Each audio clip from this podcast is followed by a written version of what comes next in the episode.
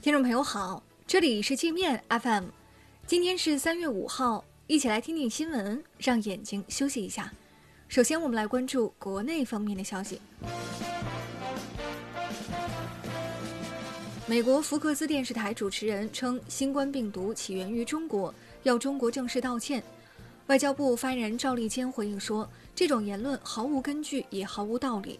目前病毒源自何处尚无定论。无论病毒源自哪里，中国和其他出现疫情的国家一样，都是病毒的受害者。赵立坚说，2009年美国 H1N1 流感蔓延到214个国家和地区，当年致死1万八千多人，美国道歉了吗？中央发文要求关心疫情防控一线的城乡社区工作者，表现突出的要大力褒奖，大胆启用。在公务员或事业单位招录、基层干部选拔中，优先考虑他们。社区工作者在疫情防控期间因公受伤的，要依法认定为工伤；因公殉职的，要依法依规评定为烈士。包括全国各地援助湖北医疗队在内的一百一十三个医疗科研集体，被国家卫健委人社部评为新冠防疫先进集体。五百零六名奋战在防疫一线的医护工作者被评为先进个人，其中包括武昌医院院长刘志明等三十四名殉职的医生护士。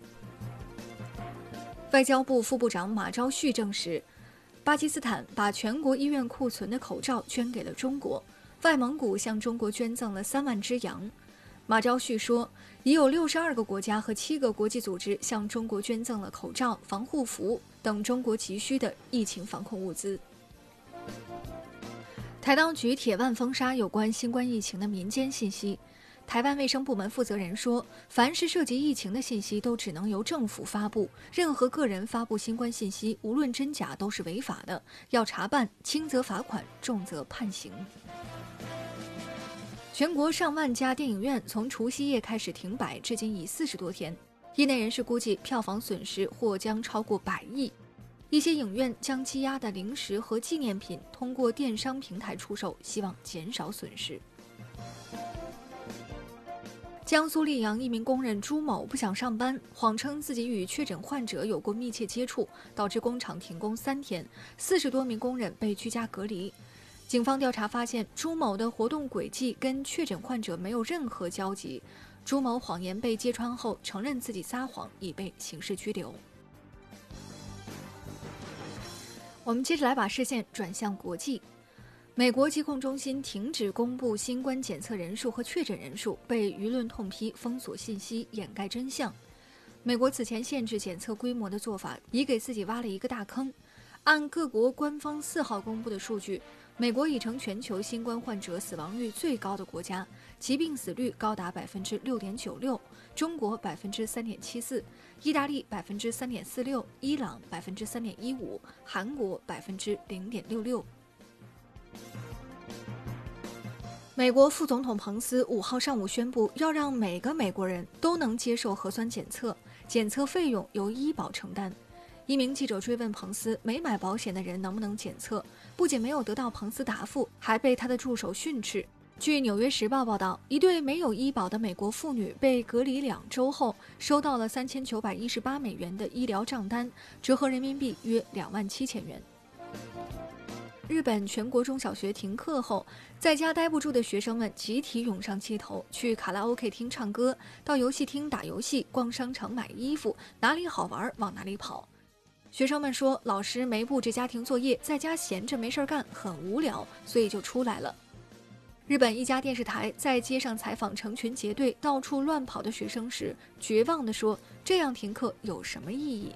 日本文部科学大臣笛生田光今天说，日本全国中小学的停课率已经达到百分之九十九。韩国新冠确诊患者已增加到六千多人。居住着将近六万名中国人的京畿道鞍山市，成为韩国目前少数几个没有出现新冠疫情的城市之一。鞍山市是韩国境内最大的华人聚居区。中国疫情爆发后，韩国人曾对这里唯恐避之不及。伊朗总统鲁哈尼说：“美国声称要帮助伊朗抗击新冠疫情的说法是撒谎。”美国不仅没有给伊朗提供任何帮助，至今还在禁止伊朗进口医疗物资和食物。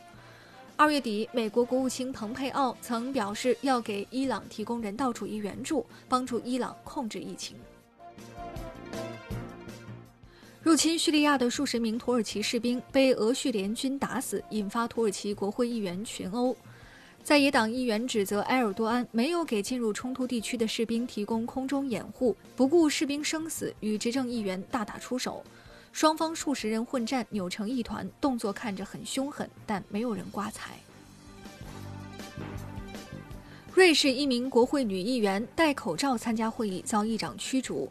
议长指责这名议员戴口罩进入会场，扰乱了议会秩序，要么摘掉口罩，要么滚出会场。类似案例曾在新冠重灾区意大利发生过，该国一名议员也因戴口罩进会场，遭到其他议员嘲讽。那好了，以上就是今天节目的全部内容了，感谢您的收听。